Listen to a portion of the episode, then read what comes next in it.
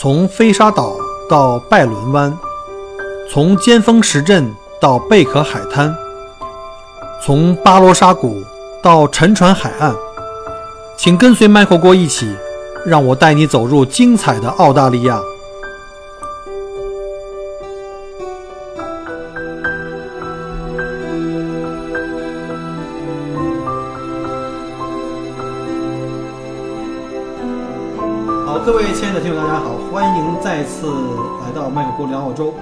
今天这期节目呢非常非常的特别，因为这是我们第一期啊，做了一个嘉宾采访。那今天来了一位神秘嘉宾啊，尤其是在麦克郭的新邻居这个移民群里的朋友们，可能非常熟悉这位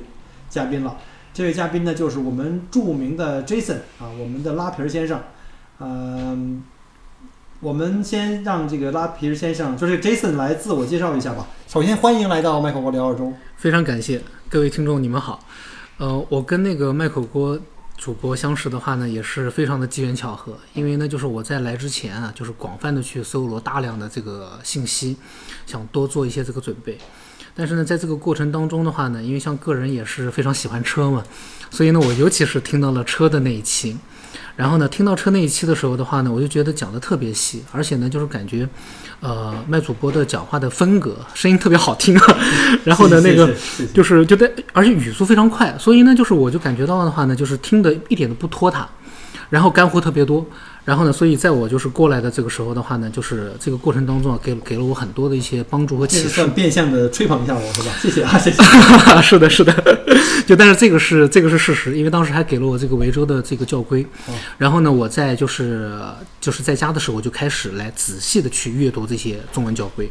那么呢，呃，我没有想到就是到这边来之后啊，就是呃开车有那么重要，但是呢，就是呃公共交通一都非常的不发达，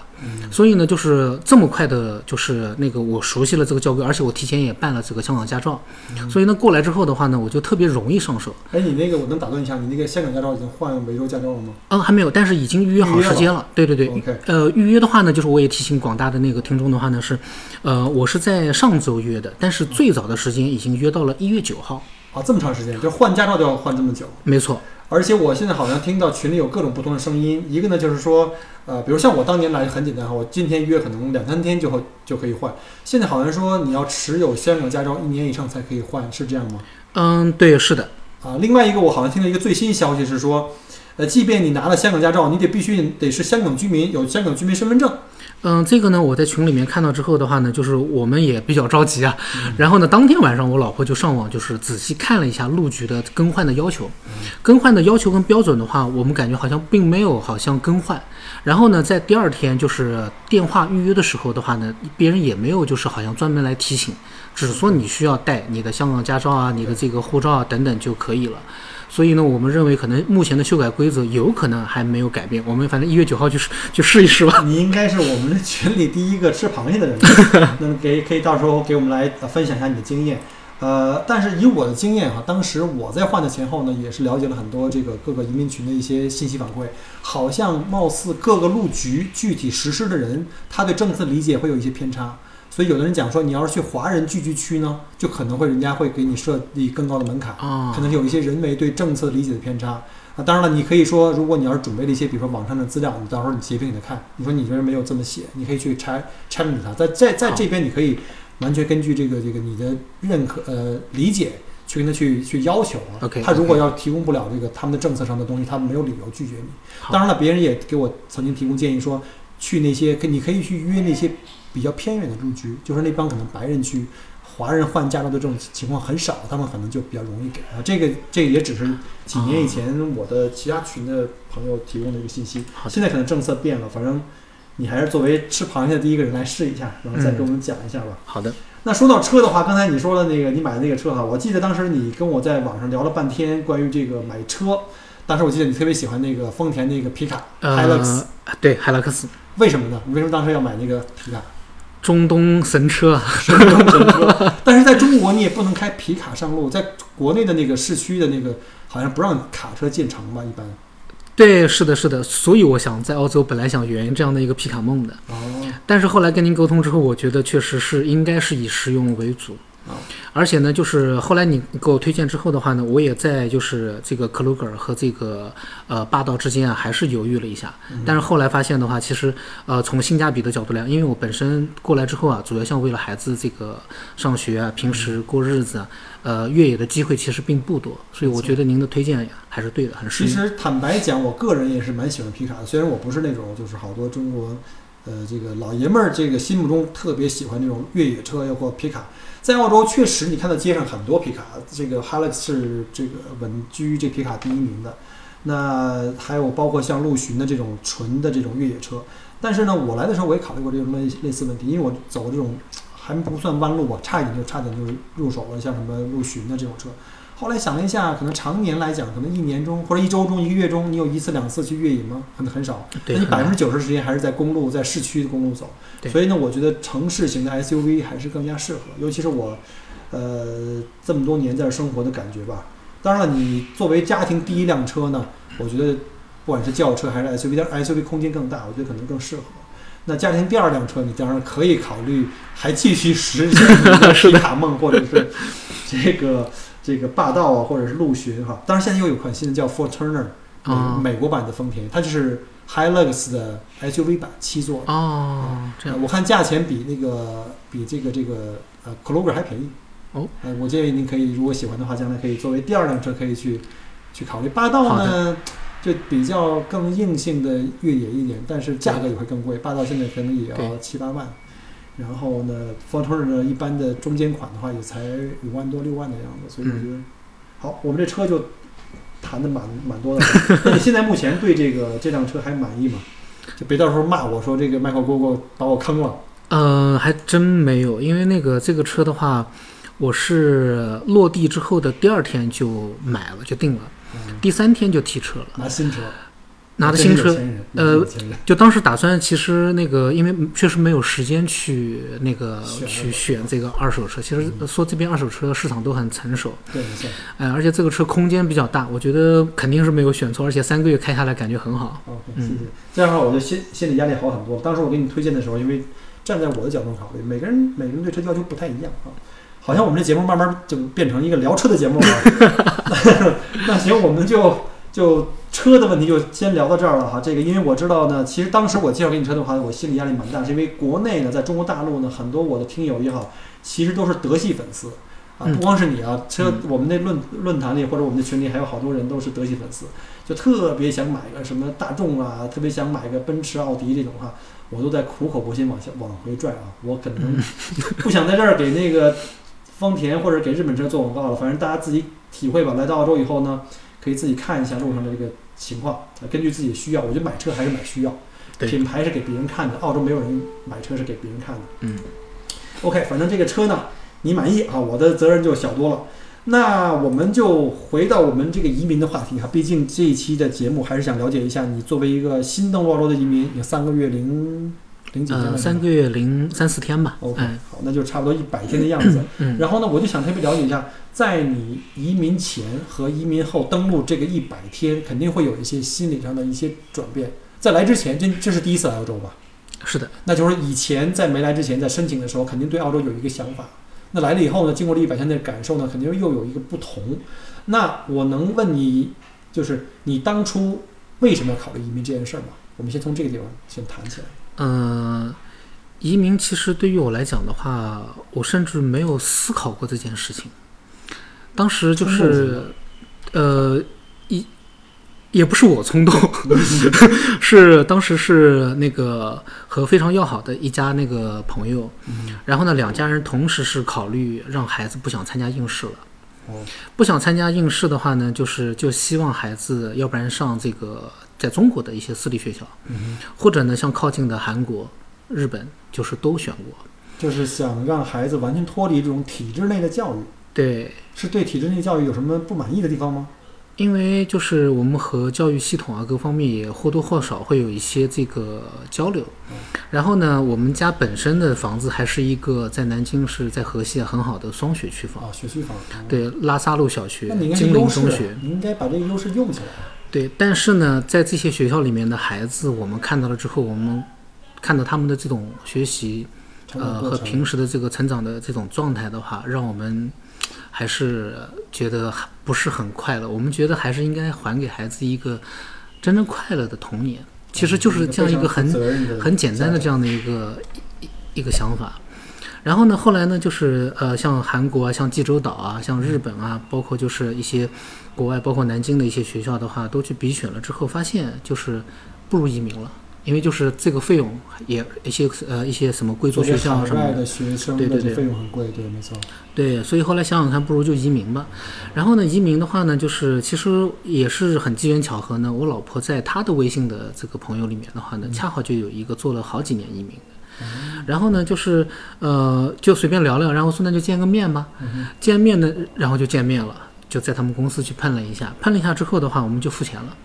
哦，就这么冲动，呃，就然后那个时候我并不，我对澳洲其实是很陌生的，只是在我原来就是呃服务过的一些客户啊，里面的话，其中有一位是移民在移民到悉尼的，他呢在这个之前给了我讲了很多，就是澳洲的一些这个蓝天白云啊，就包括一些就是的一些大大概的一些情况，就是我每天朋友圈发的那些东西，嗯、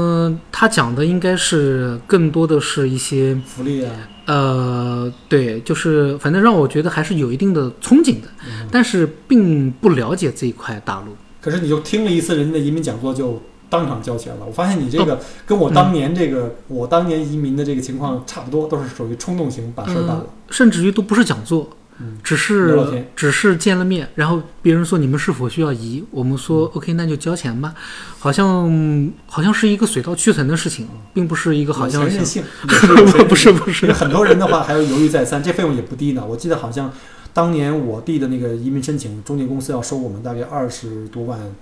二十五万不到的一个费用吧，二十五万吧，大概吧，加上这个移民的签证费。嗯，我不知道你们那时候弟的话是大概多少钱啊？嗯、我们可能找的公司就是目前的收费是三十多万，哦，可能比一般的中介可能这要高一些。是八年以前的嘛。对对对对吧对，可能通货膨胀了也。是的，是的，就然后我们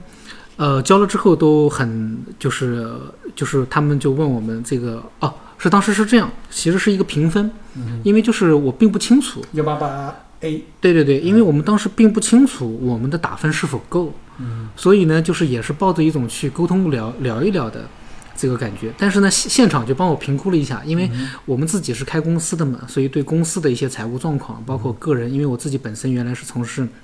这个房地产相关行业，那么呢，就是对于资产大概是多少，银行账户里面，很容易做房地产的，那那那些年很容易可以达标的。对，就是呃，这个公司大概是什么样的一个流水，个人是什么样一个资产情况非常清楚，所以呢，直接当面沟通了之后呢，发现哎，分数勉勉强强也够了，那么够了那就办了，就这样。那就是属于是先办事儿，就是先结婚后恋爱了。那等于是你办了以后，实际上在你签了合同以后，你并没有对澳洲有什么一个感性的认识，没有，甚至对移民这件事儿本身将来可能会面临到什么样的一个生活上的转变，也没有一个思想准备，就是先办了再说。完全没有。OK，那跟我这个情况当年非常非常接近啊，嗯还是有缘分。那就是说，你如果办了以后的话，你当时在递交申请到你批下来大概用了多长时间？十四个月，十四个月，那那还蛮快的。我看我现在群里的朋友们，很多人都已经过了一年半都还没有消息。因为我没有补料，哦，零补料那。属于这个条件蛮优秀的。嗯、我们也不是特别清楚，但是可能是这个，反正我也提醒一下广大的这个听众，就是我觉得，呃，他让我去准备的资料，第一次提供了一个清单给我，我当时就觉得这个清单为什么要提供这么详细？嗯我当时就觉得很很很很不可思议的，但是呢，我就就是仔细询问之后的话呢，他们就讲，他们说有可能以后就是会需要补充材料的时候的话，你现在提供的信息越详细，越详细的话嗯越好。对但是他说就是就是没有补料，几乎这种概率是非常非常低的。对我从来没听过有人就一次过的。对，那么呢，后来呢，我就非常慎重的对待这件事情，嗯我就把他的这个清单详细解读，然后找公司的股东、找财务、找我们公司的这个出纳，就包括就是相关的所有人员、行政，嗯。去帮我每一项每一项的资料，把这些就是准备的非常的详细，应该是不于超出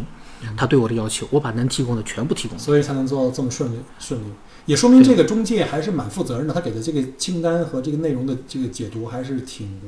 挺细的。嗯，对，正好呢，就是服务我的这个文案，就是呃，服务我这个 case 的，他可能是不是转岗，所以呢，是上面的一个主管亲自来介入，所以我觉得他的经验很足，这个应该也有一定的关系。OK，了解了。因为我们在群里你也知道哈，就是之前我是我一直是做旅游的一个主播，嗯结果后来因为来越来越多的人呢，因为听到了我移民的一个分享呢，就开始有很多来移民的的准移民也好，或者是像你这种已经登陆的，甚至还有一些在等待期的，天天在问我在澳洲生活的一些实际情况，所以我实在是没时间去打理，所以我才开始把大家集中在一起做了一个群。然后呢，这个时候呢，也是非常感谢 Jason 呢，在我们的群里分享了好多这方面的经验。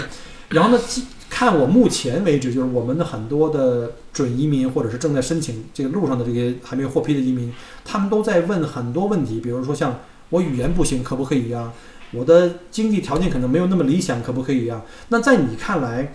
呃，如果从中国移民到这边到澳洲的话，这些所有的因素里，哪一个对你来说是最重要的？是钱多最重要呢，还是说我要是在这边怎么样的情况能让我尽快的融入到澳洲这个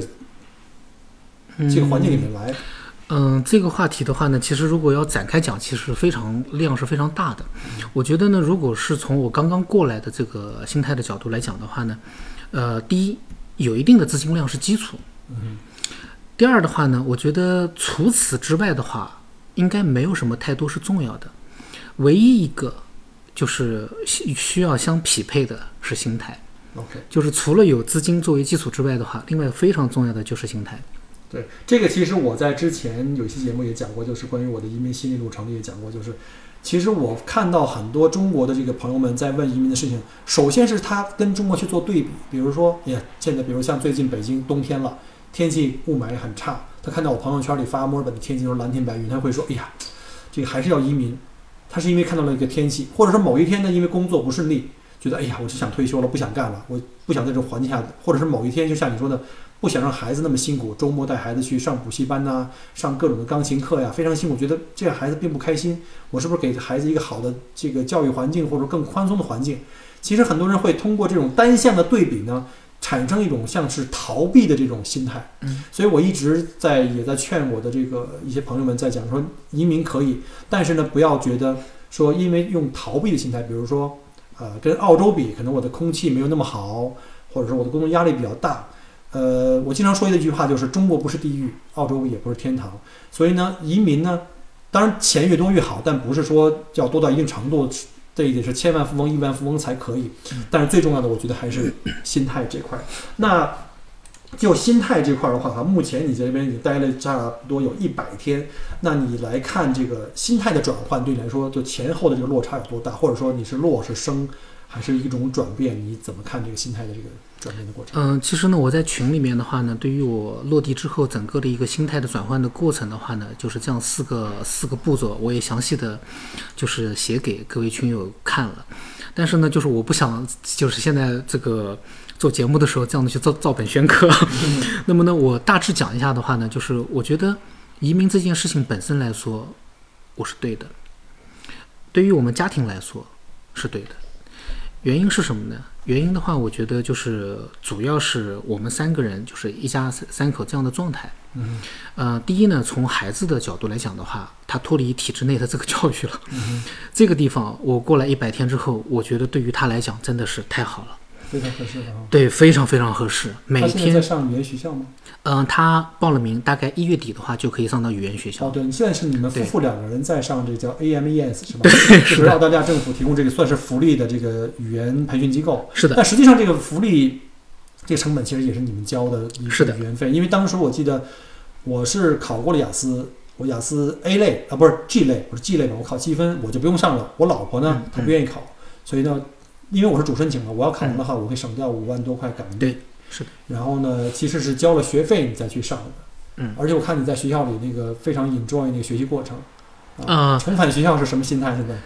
呃，非常非常兴奋。啊，非常非常兴奋，就是我们往前稍微回拨一点，就是，呃，一个呢是从孩子的角度来讲，我觉得没有呃，就是一点都没有选错。嗯第二的话呢，从我爱人的角度来讲的话呢，就是，呃，他的工作是可以就是进行这个远程就是指挥的，他自己本身也是但是中国的业务还可以继续做。哎，受到的影响不算很大啊。哎，那么呢，从我自己的角度来讲的话呢，就是我的心态可能跟我的一些经历有关系。嗯一个呢，就是我本身就是皈依了，就是皈依了十年了，哦所以呢，我心态本身相对来说是比较平和的。但是嗯，其实有的时候还是比较激动的。就但是呢，这个跟我的经历有关系，因为我经历过地震，在现场，然后呢，就是是参加的五幺二联合医疗救援队。哦，去的北川和青川，所以对于呃很多人在微信朋友圈经常发啊、这个世界上除生死之外没有什么大事儿啊，这些事情我经历的比较多。哦那属于 所以抗震英雄的，非常致敬，非常致敬。就然后呢，第二个方面的话呢，就是我在我自己十一、十二岁的时候的话呢，曾经眼睛失过明，就是从楼上摔下来之后双眼失明。所以呢，就是对于我来说的话呢，就是第一，在我年纪比较小的时候，我的眼睛能够重新看见，我觉得这个世界就已经很美好了。这是自己恢复的吗？还是嗯，对，是的。哇？那你这个真是真是够幸运的。对，然后呢，就是从灾区我能够走出来，其实我也没有完全想到能够去参加这样的一个伟大的队伍，也没有想到过真正能够就是机缘巧合的去深入灾间组织的，还是区。您自己就也是一冲动就去了？呃，由惠州医疗队和唐山的医疗队，包括就是这个呃一些志愿者，包括就是我们过去能跑到什么惠州啊？啊这个是就是我们南京有一些这个就是呃武武警，就是他们一些退退役的，啊然后呢，我们自发的去组织起来，然后带了一些物资，然后到了这个就是灾区之后的话，正好是正好碰到就指挥部，嗯然后指挥部的话说，哎，有这样的一个队伍，你们可以去来参加，可以去保我护他特别敬。佩，我特别敬佩中国的这些志愿者，就是一分钱不呃没有工资，甚至还要自己要垫很多钱和时间，甚至还有生命危险。我记得零九年，那是零零九年对吧？零八年，零八年五幺二，对对那个时间呢，我还在北京。当时我周围的很多的呃，我当时在车友会，车友会很多人在捐钱捐物，有人派代表专门跑到那边去，呃，去组织这个抗震救灾。我因为工作原因，当时在思科嘛，天天在出差，实在是不能去，也是特别的，也是特别的遗憾。所以呢，对你们这些志愿者哈、再次表示特别尊敬的这个致意吧。啊，谢谢谢谢。啊，所以说你有这些经历，就是在人生的这些，包括很小的时候有过这些对人生大起大伏的经历，所以你对很多事情已经应该说看得比较淡了。嗯、用不上进的话去来形容的话，叫做小富即安。但是呢，就是从我们现在刚刚过四十嘛，刚过就是原来说这个叫四十不惑嘛，刚过不惑之年。那么呢，就是我们在中国以后的路，基本上都能够看得清了。没错，但是呢，就是踏足一个非常陌生的这样的一块大陆，一种全新的这个生活的话，其实有过担心，但是更多的是憧憬。所以无知者无畏，就这样就就冲过来了。四十岁对于男人来说还是蛮年轻的，而且我觉得当时其实，呃，因为大部分人对于这个未就是未知的世界会有一点的恐惧，当然每个人的性格不一样，有的人会有一点这种就是踌躇啊，会有一种压力，但有的人可能会因为有一种压力会反而会兴奋起来。可能咱们俩在这这方面可能比较像。就当年、嗯，当年我来的时候，我也是觉得有压力，但是我反而会变成动力，觉得全部都是美好的预期。这可能跟我当年的这个生活经历也有关。我从上大学开始，就是基本上一个人闯荡全世界，就没有在北京。我在报大学的时候没有在北京报过一所学校，嗯，我报过哈尔滨的，包括上海的，包括广州的，包括西安的，就是不到北京。我就想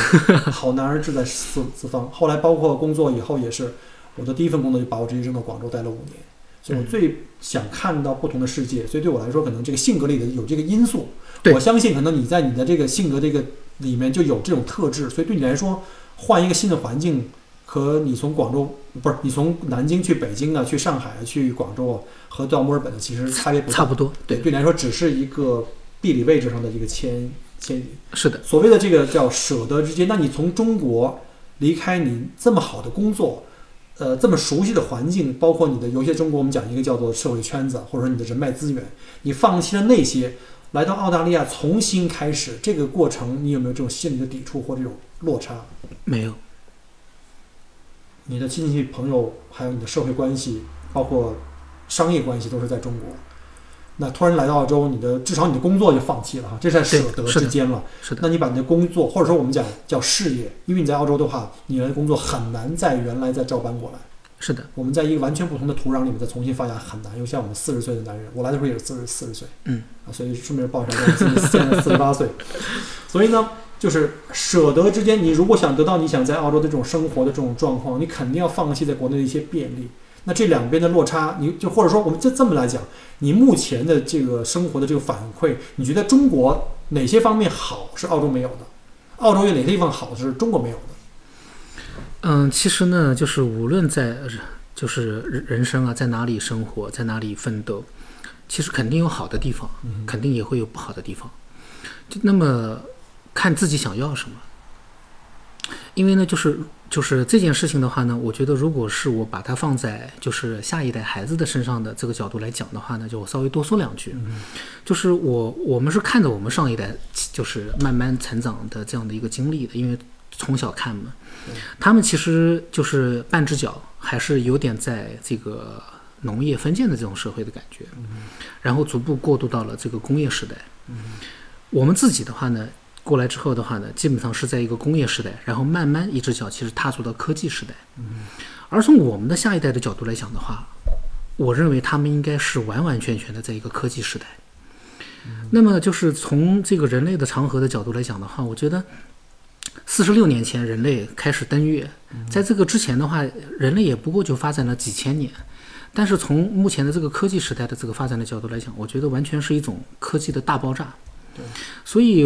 就像上一代人很难想象我们像将过一个什么样的生活一样，没错，我们很难想象我们未来的孩子他们过上的一是一个什么样的生活，迎来的是什么样的一个世界。所以呃，我们出来不想让他去参加那个应试的这个教育的话，我觉得这一个是根本。因为中国的教育的话，就是大家都是从这个年代过来的，可能我我那个我比您还要小一点，就但是大致的这个教育体系是类似的，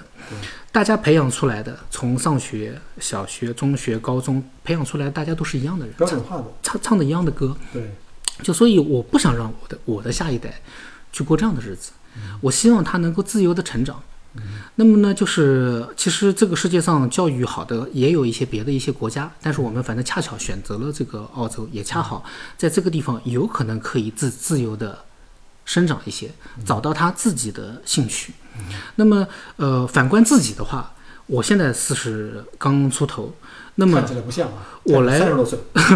我也问一下，就是像我的同龄人，我问他们，我说你们喜欢什么？你们自己喜欢爱好什么？或者你想要什么？呃，有一些人是是能说得出来的，我喜欢摄影，我喜欢钓鱼，我喜欢运动，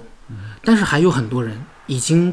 为了工作、为了孩子、为了房贷，就是很多的事情他是陷于在生活之中的。等于是被这个生活或社会推着走，并不是自己呢主动的找到了方向。所以其实我出来的话，也想就是打开打开自己的眼界，也去思考思考我想要什么样的生活。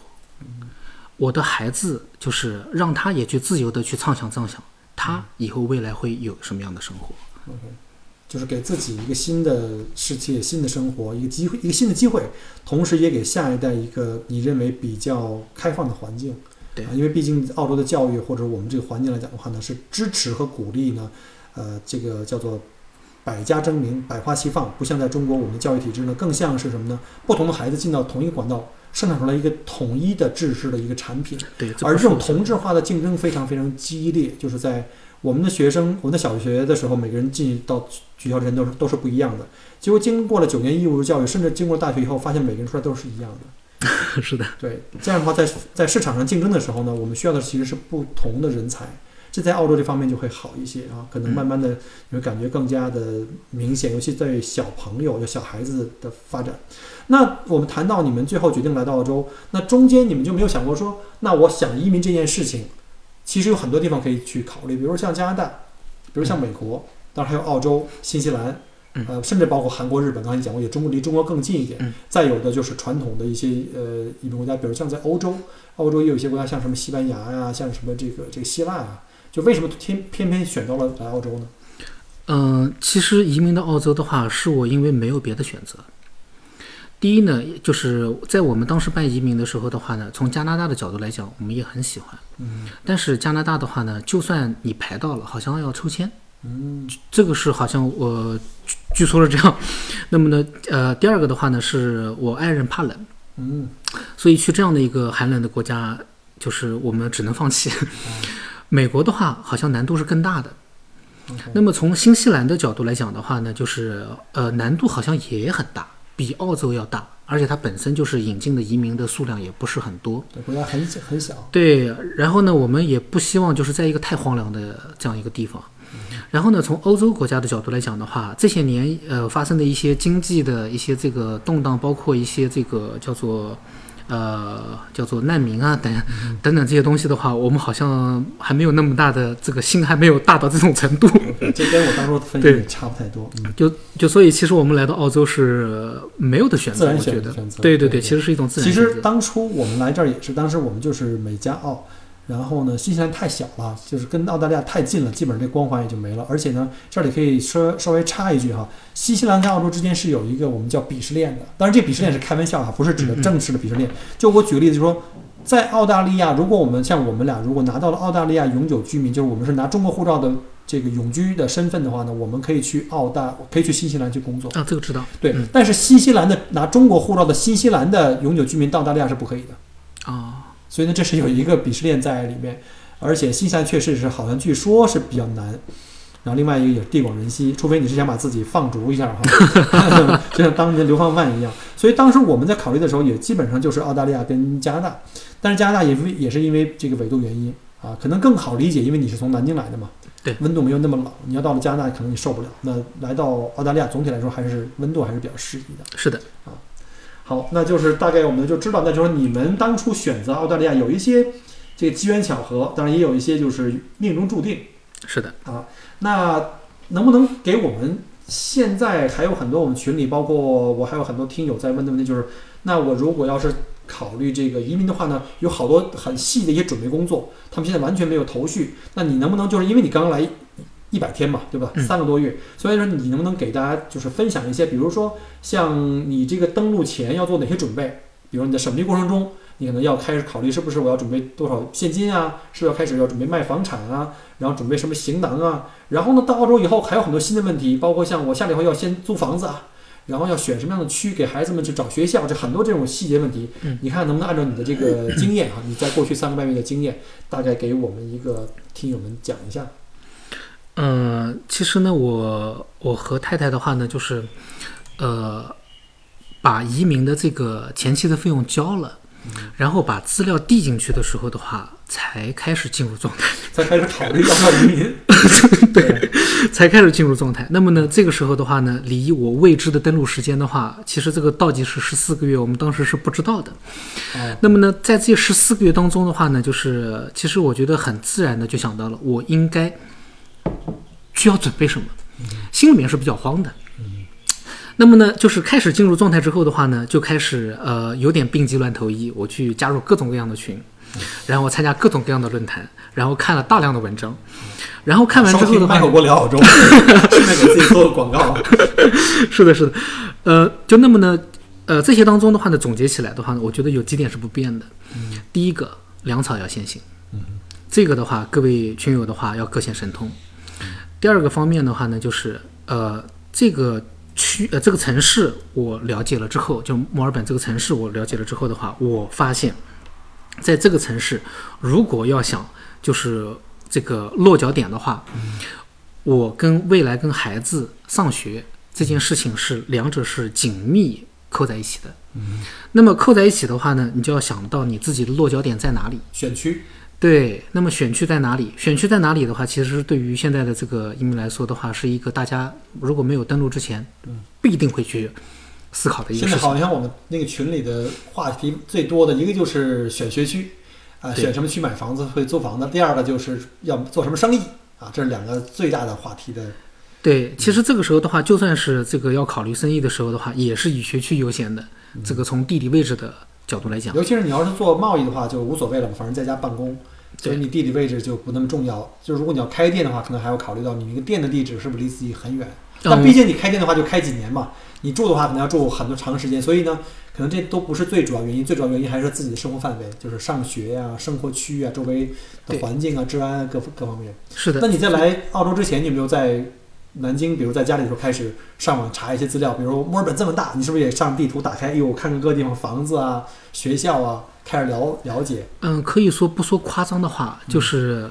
网上凡是跟墨尔本移民相关的资料的呃这些文章，该看的我们应该百分之九十以上全部看过。我们花了很多业余时间。然后呢，就是这个呃，是从私校嗯到公校，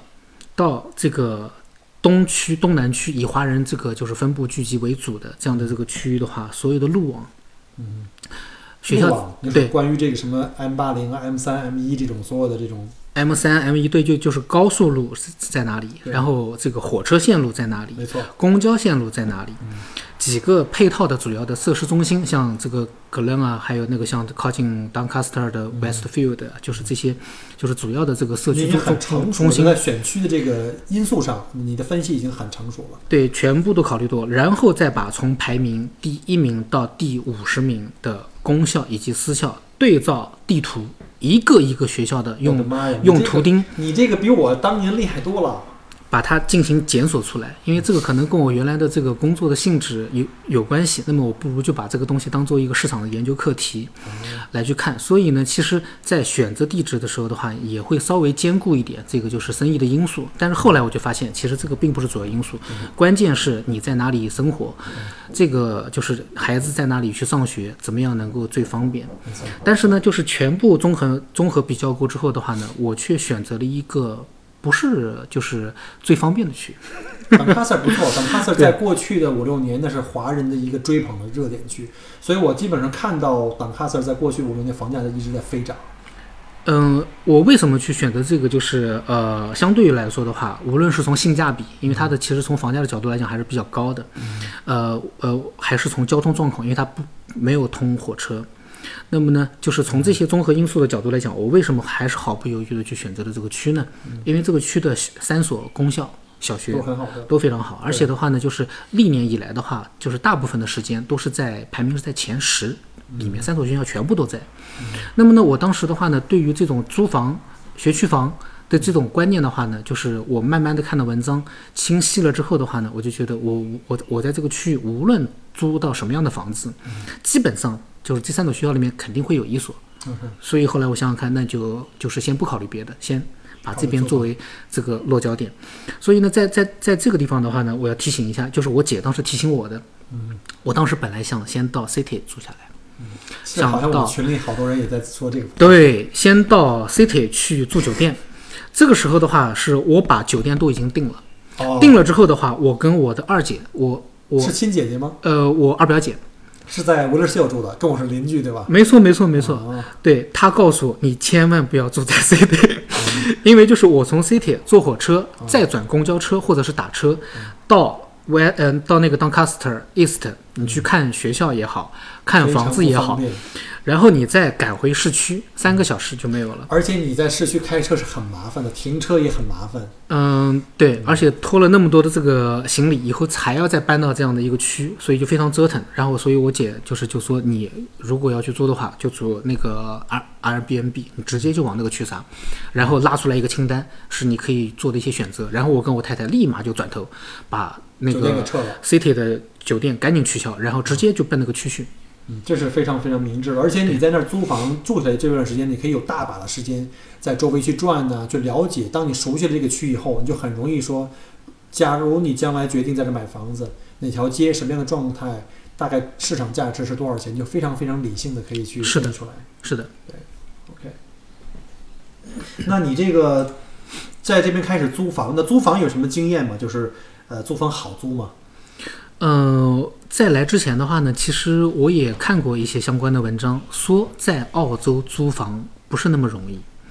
有钱也不一定能够租到房。我还是觉得，真的有这么难吗？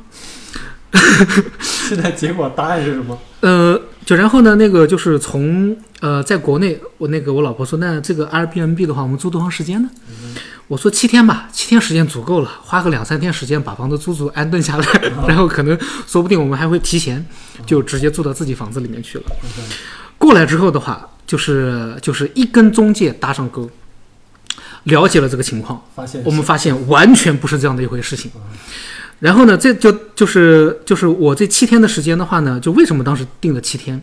是因为的话呢，七天之后就是我孩子的生日，哦，所以呢，我觉得肯定够了，而且我希望孩子在一个就是相对安定的一个环境当中去过搬来搬家，去过他的生日对，对，就是就是就就就所以也是上天给了我们这样一个时间表。不过你运气还不错，还是租到了。嗯，对，就然后呢，这个这七天的话呢，我只能用两个字就可以形容，刺激。怎么刺激了？非常刺激。呃，我大致讲一下这七天的过程的话呢，第一天是落地，因为非常的疲惫，因为我们当时南京到墨尔本没有直飞，就是就所以的话呢，还要从西安去转。然后你是姐姐去接你了是吗？呃，没有，因为我们当时的那个就是呃中介服务的话有接机服务，哦就所以呢把我直接接到了这个 Airbnb 的这个所在地。，OK，然后到了之后的话呢，就是当天的下午，我姐就赶过来了，然后呢就带我去熟悉周边的这个情况啊，然后去就是我坐她的车去仔细的熟悉周边的路网，包括看她应该怎么样去开车，她呢仔细去去讲解。这个时候的话，我就跟那个就是麦大哥，你原来给到我的一些这个交规啊各个方面就，是那个叫呃 Solo Drive 那个，就是叫做独立驾驶之路。对，就是一一能够对应上了，就是不是像原来只是就是纸上谈兵了，就这个时候的话有一个非常清晰的认识。然后呢，第二个的话呢，就是呃，这就第一天就过去了，就就然后呢，第二天的话呢，就是逛超市，呃，去大概看了一下。然后呢，在这个之前的话呢，因为我一看这个时间，正好是八月底。啊，八月底的话呢，就是听那个就是麦主播你当时讲的话，就是到月底或者是季度底去谈车的价是相对比较容易的。会有这个，它有这个业绩压力，对。对，然后呢，当时呢，我们就是呃歪打正着吧，就是我们当时导航导错了，导了一个远的 4S 店，导到那个 4S 店的话呢，因为它比较远，所以呢，它更渴望能够多卖几台车，对，没错。所以呢，去了之后的话呢，就是我就以那个就是呃那个麦大哥你跟我讲的一些方式，跟他进行了讨价还价之后的话，用一个两呃这个两区两区的价格买了四驱，你给我分享一下我也准备换新车呢，因为我那 c l u g e r 也开了，我买的是二手车，当时买的时候是三年的车，嗯现在开了十三万多公里，我现在准备在近期我也挂在网上去卖呢，嗯，呃，然后到时候你分享给我点你的经经验哈，对，就是为什么那个呃第二天就去买车，然后第三天就去提车呢？因为第一天就是我姐，因为她她到了这个三四点钟还要再去接孩子嘛，我体会了一个小时的步行，我发现在这个以汽车为这个就是代步工具的城市，去无论去做什么都以公里来计算的一个国家。我如果依靠自己的两只脚十一路去丈量，是完全不现实的。它跟我们在中国大城市生活完全不一样。比如说像南京、上海、北京这种城市的话，你基本上在什么一个城区里面住宅，你出门五六百米肯定有超市、餐馆大把。在这边，你去任何一个地方没有车是不行的，一定是的不行的。是的，就所以我们非就是因为如果连没有这个就是基本的交通工具的话，我们到时候所有的事情都会很不方便。而且我带了那么多的行李，而且因为我第一次登陆就是长登，还不是短登，所以我带的行李很多，就整个把就是我们要带了过来的内容，就是全部都已经这个就打不过来了。那我能问一下，你那个 Airbnb 离那个旁边的超市什么距离都是步行距离吗？呃，离超市的距离的话呢，就是导航的距离是七百米，但是实际走路的话需要一点几公里。呃，我为什么住在那个 Airbnb 的话呢？因为它靠近呃周边的三所学校，从一点五公里到三公里之间不等。是为了学学校。对对对但，是每天去超市没有车的时候，来回走的话也是蛮辛苦的，啊、那个我觉得能走个一次体验一下就可以了。而且是不是平路啊？不像我们像南京的市区都是平路，那都是上坡下坡的对，当 t e r East 这边的话，大量的是丘陵地带。啊，就跟我们那在文林是的差不多吧，也是上坡下坡，像我们家这个路，没错，没错，所以走路是真的是不行是的，是爬坡。啊，只能当个爱好，不能当一个生活。是的，非常感谢我们的访谈嘉宾 Jason 同学今天的分享。那下一集呢？因为时间关系，我们下一集呢专门来让 Jason 同学帮我们继续分享一下他在墨尔本的租房的经历，以及登陆这三个月以来其他的一些体会和感受。再次感谢各位听友关注跟收听 Michael 过聊澳洲，我们下一期再见，拜拜。很荣幸您的收听和关注。如果您喜欢我的节目，请您把它转发分享给您的朋友们，同时也欢迎您线下跟我留言互动。除了喜马拉雅，也欢迎您加我的个人微信，并关注我的旅行服务公众号“墨尔本精品旅行”。我给大家准备了很多关于澳洲旅行的资讯和攻略，请您跟随我一道走入精彩的澳大利亚。